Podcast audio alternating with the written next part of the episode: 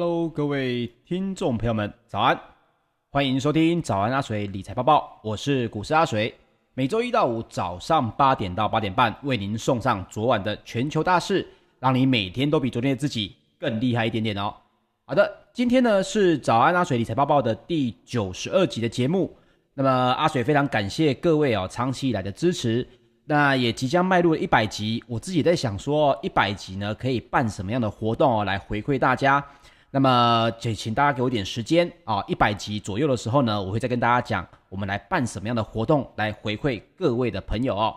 好，首先呢，我们来看一下美股哦，在上周哦，包括了周末的这个表现。首先是因为消费者信心的下滑，抵消了美国的零售销售跳增的利多，再加上呢，感染的 Delta 变种病毒的人数也跳升，引发了疑虑。促使美国的四大指数在上周都是全面的走低。那么道琼工业平均指数在七月十六号中场是下跌了百分之零点八六，那纳斯达克指数则是下跌了百分之零点八，也创下了六月二十五号以来的收盘新低。标准普尔五百指数则是下跌百分之零点七五，也创下了七月八号以来的收盘新低。那么费城半导体呢，下挫的比较严重一点。下跌了有百分之二点二五哦，收在三千一百四十五点四五点，已经跌到了这个六十日的移动平均线哦，应该说已经跌破了，也创下了五月二十六号以来的收盘新低。那么周 K 的部分呢？那费城半导体的周 K 线哦，也是下跌了百分之四点零六。OK，那到底又是什么因素哦，又引发了整个美国市场的震荡呢？这个阿水其实之前跟大家分享过，在近期非常多的经济数据出现，非常多的这个市场哦，会对这个经济数据做解读。那么一旦呢，解读的过程当中，觉得这个指标是属于偏负面的影响，市场呢又是在高点，就很容易引发这个大家想要逢高出脱的动作。那么也包括了今天影响整个美股数据最大的呢，就是密西根大学在十六号公布的。七月消费者信心指数的初值哦，它从六月份的中值八十五点五，意外呢下滑到八十点八，创二月以来的收盘新，呃，创二月以来的一个新低。那么《华尔街日报》的调查就显示，经济学家原本预测这个指数应该是要上升的，反而下跌。那么调查就显示哦，消费者预测呢，今年的生活物价可能会跳增百分之四点八，创下二零零八年以来的最大增幅。那么大家也知道，节目呢已经九十几集了哦。其实从节目一开始呢，阿水就一直在不断的跟大家分享哦，近期你绝对会对所谓的通膨越来越有感觉。包括阿水最近跟一些婆婆妈妈在聊天哦，也都说到啊，以前菜市场一把十块、二十块的青菜都还有。现在呢，好像都要二十五块、三十块起跳了哦。那么，到底整个所谓的消费者信心指数是什么东西呢？我们首先要来说到的是，其实整体的消费哦，占着美国的 GDP 也已经超过三分之二了。所以呢，美国的经济智商局跟密西根大学哦，就来公布这所谓的消费者信心指数。这个指数就非常受到市场的重视，因为它是透过抽样的调查哦。它可以反映当前的消费者对未来六个月的经济前景、收入水平跟收入预期，还有消费心理状态的一个主观感受。那么它的做法呢？阿水跟大家分享一下。它主要啊就是每个月针对五千户的家庭进行调查。那这个问题呢，大致上就是问你：诶，你现在整个家庭的整体财务收支状况，你觉得如何？你是很好？普通还是不佳？那同样的，你的每一个回答呢，背后都会经过他们的系统哦，做出一个所谓的给分，包括你来预期，那么未来六个月，你觉得你的整体财务收支状况会是如何？还有你现在的就业状况如何？跟你预期六个月的就业状况又会是如何？这些问题呢，都会进行一个所谓的评分，最后给出来一个所谓的消费者的信心指数。那么受访者呢，也会去聊到啊，比如说你对于目前的企业景气情况啦，目前的就业情况啦，你的感受是什么？这种所谓的感受哦，各位一定会觉得，嗯，为什么不是一个实际的经济数据哦？比如说像是这个生产者物价指数，我还可以对于物价这件事情直接做出一些数据分析。那么评论这所谓的感觉，难道它影响很大吗？那跟大家报告，确实很大。所以呢，消费者的信心指数呢，同样的也影响到整个股市，还有生产者的一个生产的步骤哦。也因此，它也抵消了零售业的一个亮眼表现。那么最新的公布呢，它的报告其实显示，美国在六月份的零售销售额是月增的，月增的百分之零点六，远优于市场原本预期的月减百分之零点四。那如果排除掉汽车的销售的话，单单看到零售业的销售额哦，月增率甚至高达百分之一点三，也是华尔街原本预测的将近三倍。所以各位可以看到，为什么零售业的表现抵不过所谓的信心指数呢？最重要的问题点就在于，现在出现的 Delta 病毒哦，在全世界各国的这个疫情再起的感受非常的强烈，所以。大家关注的是接下来的未来半年，整个消费情况会不会因此受到影响？所以消费者信心这件事情呢，是看未来，而零售业呢，看的是过去。就大家说，哎，过去不错，但是未来的信心似乎在转弱，也因此引发了更多人哦想要逢高出脱的动作，股市当然也就下跌了。那在另外一方面，包括了洛杉矶郡在十五号也宣布。本周末呢，将会重新的实施戴口罩的防疫措施。在十六号当天，美国的卫生当局也指出，美国的确诊案例比前周激增了百分之七十，死亡案例则跳增了百分之二十六。那么也包括了复苏类股，包括嘉年华邮轮集团，还有挪威邮轮，也都闻讯分别下跌了百分之四点七以及百分之五点三六左右。那么，根据路透社的报道，亚马逊跟苹果等科技巨擘也是同步走低，也因此拖累了标普以及纳斯达克指数。标普五百科技股指数十四号创历史收盘新高之后，已经是连续两个交易日拉回了。那另外，半导体类股同样也是走势疲弱，包括了 Intel 呢，在上周传出考虑要买下半导体的巨擘这个。俗称对岸叫做革新，那台湾叫做格罗方德，或者叫 Global Foundry，也会是 Intel 公司有史以来最大的一个并购案。那么《华尔街日报》呢，十五号引述了未具名的消息人士的报道，这笔交易将格罗方德的价值估在三百亿美金左右，但不保证能够顺利的进行。那么格罗方德也依旧可能照原定的计划 IPO，这个在上周跟大家来分享过了。那么格罗方德呢，其实当初是从超微，也就是 AMD 分拆出来的一个晶圆制造事业。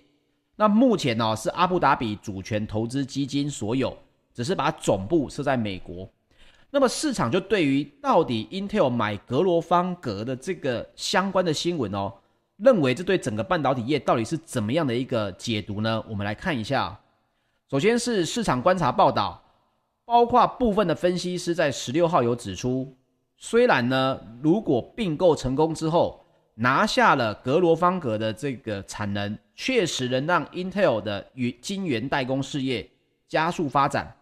但是这么做呢，却恐怕会让投资人质疑 Intel 在扩大产能足迹的行动，以及透过格罗方格朝先进制程迈进的能力。为什么？因为格罗方格目前在整个半导体代工市场上面，并不是属于先进制程的竞赛的头部玩家。在二零一八年，格罗方格就已经放弃了七纳米，所以退出了这个先进制程的竞赛之后，等于是把市场哦拱手让给了台积电，还有三星电子。连现在的联电的整体市占率哦，也都比 Global Foundry 还要高。所以也有其他的分析师也有类似的看法。包括了，他也说到，格罗方格呢，虽然在旧制程还有特殊产品方面相当可靠，但是却已经放弃了先进制程，无法在这方面帮助 Intel。他也分析了，包括了这个相关揭露的这些资料呢，认为格罗方格恐怕尚未获利，非常有可能并购成功之后，反而稀释了 Intel 的毛利率哦。那么整个市场呢，现在有一点点这样讲，就是 Intel 跟台积电的 ADR 不知道为什么呢，属于战略上的伙伴，原本是竞争对手嘛。那后来呢，市场越来越多的这个气氛呢，让它成为了所谓的这个战略伙伴。所以包括 Intel、台积电的 ADR 呢，对于整个这个市场的看法呢，反应股价的反应也是偏差的。Intel 跟台积电的 ADR 还有超微也都分别下跌了百分之一点五到百分之一点二不等。那么其他的半导体类股呢，也是同步的走软，其中包括 NVIDIA 也下跌了百分之四点二五，跌幅呢居费半的三十只成分股的冠军。那么应用材料也同步下挫了百分之三点七七。另外，追踪美国能源类股的 SPDR 能源指数基金，中场是下跌了百分之二点八三，创下四月二十七号以来的收盘新低。所以各位可以稍微看到，目前美国的整体的这些经济数据呢，会影响美股非常的大，同步的哦，短线上面也会影响台股。这一点呢，我在之前呃其他的节目上面也有分享过。各位近期在操作的时候，一定要特别的小心注意了。那接下来我们来说说欧股方面，全球的铁矿砂龙头呢，力拓的出口是下滑的。这个数字一出来之后呢，直接冲击了欧洲的矿业股哦。那另外也尽管精品股的财报非常的强劲，但是市场呢忧虑接下来的疫情升温也会伤害未来的买气，所以奢侈品股也逆势的下杀。泛欧指早盘涨势全数回吐，为第三天的连续收黑。那另外周五呢，泛欧的 STOXX 六百指数是下跌了百分之零点三二，包括了欧洲三大指数也是通通都是在下跌的哦，包括了英国 FTSE 一百指数是下跌了百分之零点零六，德国的 DAX 指数则是下跌了百分之零点五七。法国的 CAC 指数则是下跌了百分之零点五一，其中呢，包括西欧出现了百年罕见的激烈暴雨，已经至少有一百八十九人罹难，死亡人数呢也可能还是会持续的增加。那么，欧洲的领袖也认为洪灾是气候变迁造成。专家也指出，工业时代以来，地球的气温已经升高了摄氏一点二度，全球的暖化呢也提高了强降雨的可能。那么说到刚刚的肋骨方面，力拓表示，这是因为受到了豪雨还有劳动短缺的这个因素等影响，季度的铁矿砂出货量呢是年减了百分之十二，来到每吨七千六百三十万吨。那么外界也忧虑哦，该公司难以达成铁矿砂的年度出口目标，所以力拓呢是下跌了百分之三点四，其他的矿业巨擘有跟着下跌了，包括了必和必拓还有嘉能可。也分别走低了百分之一点五以及百分之三点五，造成了整体欧洲的矿业股都是走低了百分之二点六。那么在上一周的泛欧指呢，其实整体的跌幅哦也是偏大，来到百分之零点六。这也是因为通膨的升温，还有确诊案例的增加，大家认为打完疫苗之后，各地的解封情况呢，应该可以持续的放缓哦。没想到呢，最近的确诊案例又在增加，也造成了各国的紧张。那么，投资人担心经济复苏的力道将放缓，也转往债市避险。不过，阿水还是要提醒哦，这个债市这件事情呢，有没有可能在未来短时间，或者是可预见的今年哦，甚至短时间有可能会出现所谓的股债双杀的情况？因为真正让你感到恐慌的时候，大部分的人呢，其实是反而想要留下现金的。所以短时间，如果你看到股债双杀的情况，代表市场的气氛呢，在短线上面已经有非常大的这个转变了。出现这件事情呢，阿水会提醒大家，但是各位也是要把这件事情放在心上哦，这点要特别小心注意。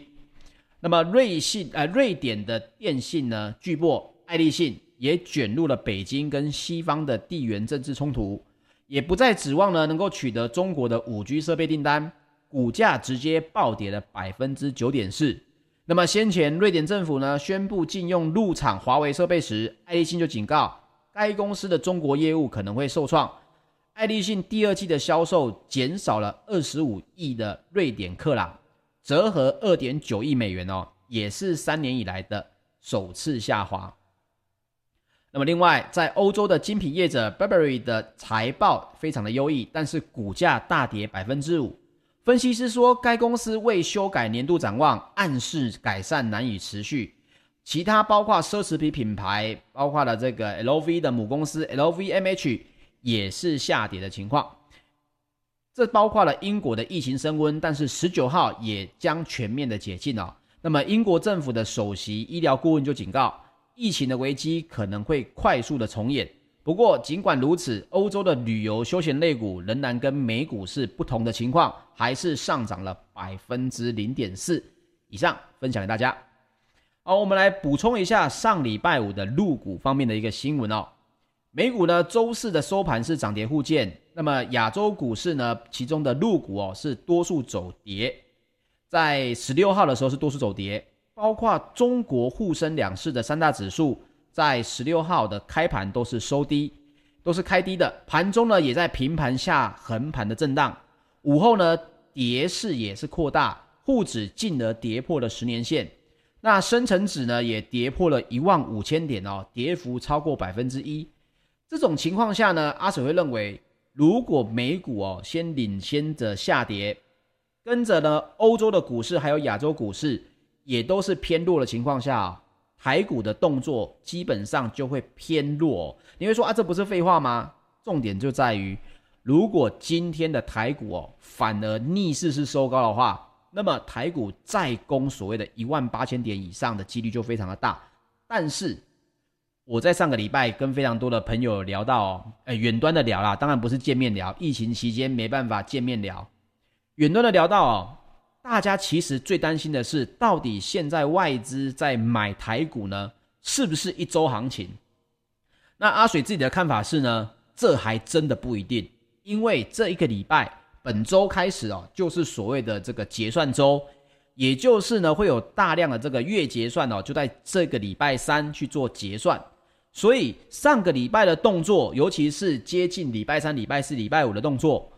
会不会是为了本周做结算应用上的一个现股筹码呢？这真的不一定。所以短线上面，礼拜一到礼拜三，阿水还是要建议各位呢，还是要小心注意哦。为了结算，三大法人的动作通常都会非常的大。如果散户不小心呢，很容易看的筹码、看的相关的指标。不小心跟结算的方向逆势的话，就会受伤哦。所以刚刚我们聊到了入股方面，其中呢，上周的十五号护盘的主力股哦，是来到了保险、还有银行等全职股。另外，也因为受利于这个中国送上了这个航天的太空人上了太空，所以航天的军工以及煤炭、造纸股都是走阳的。那代表外资动向的北向资金呢，则是转为净流出的部分。沪指中场是收跌了百分之零点七一，周 K 棒也是翻黑的情况。好，接下来我们来说说石油方面。纽约商业交易所的八月原油期货在七月十六号收盘是上涨了百分之零点二，来到每桶七十一点八一美元。这是因为 OPEC 的报告预期需求复苏的影响。那欧洲的 ICE 期货交易所在近月布兰特原油。是上涨了百分之零点二，来到每桶七十三点五九美元哦。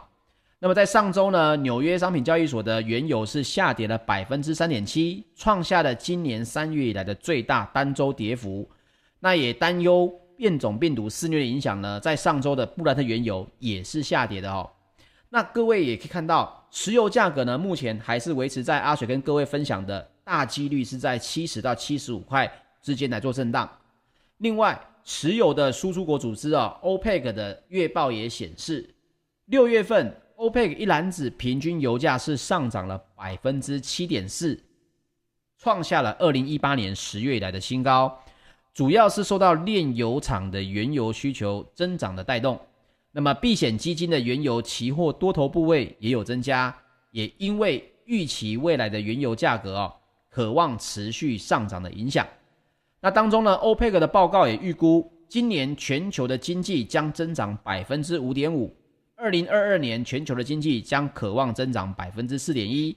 另外，今明两年国际油市对 OPEC 的原油需求的预估也分别将为两千七百六十五万桶每一天，以及两千八百七十万桶每一天。那么，OPEC Plus 本月呢，原本要说好的这个生产协议会议哦，大家也知道，后来就破局了嘛。这是因为呢，阿拉伯的联合大公国有不同意见的影响。那原本市场预期八到十二月 OPEC 应该会每月提高四十万桶的日产量，总计增产了每天两百万桶。但是以七月份实际的生产配额计算呢欧佩克的减产规模仍然有每天五百八十万桶。换句话说，目前整个 OPEC 的石油的产量还没回到原本预期的要来做减少减产的这个预估协议之上哦。所以各位要注意的是，油价在短时间内，包括了疫情有可能又在升温的情况下，油价还是有可能回到七十块，甚至见到六开头。但是，一旦疫情受到压抑之后，又是这个整个油价又有可能又继续往七十五块走，短线上面是有可能先跌后涨的。那接下来我们来说说金属方面哦。伦敦金属交易所的三个月基本金属期货在七月十六号是涨跌互见，锡的盘中价格呢是创下了历史的新高，这是因为供供应短缺的影响。铜的期货则是下跌了百分之零点五，来到每吨九千四百三十九美元。我们刚刚提到锡价在十六号盘中最高来到每吨哦三万三千八百四十美元，超过二零一一年创下的历史高点。那么今年以来啊，锡价上涨了百分之六十五，这是因为锡的市场供应状况呢也正在恶化。另外一方面呢，全球经济复苏的推动的需求也攀升。与此同时，与新冠疫情有关的货运中断，还有生产问题，导致一些主要的亚洲生产商的供应也是减少的哦。当中就提到了缅甸还有印尼等国家的疫情还是略为严重。那么原矿供应下降，也使得加工费低迷，制约着冶炼厂的每月生产哦，所以锡的价格目前短线上面还是会持续的走高。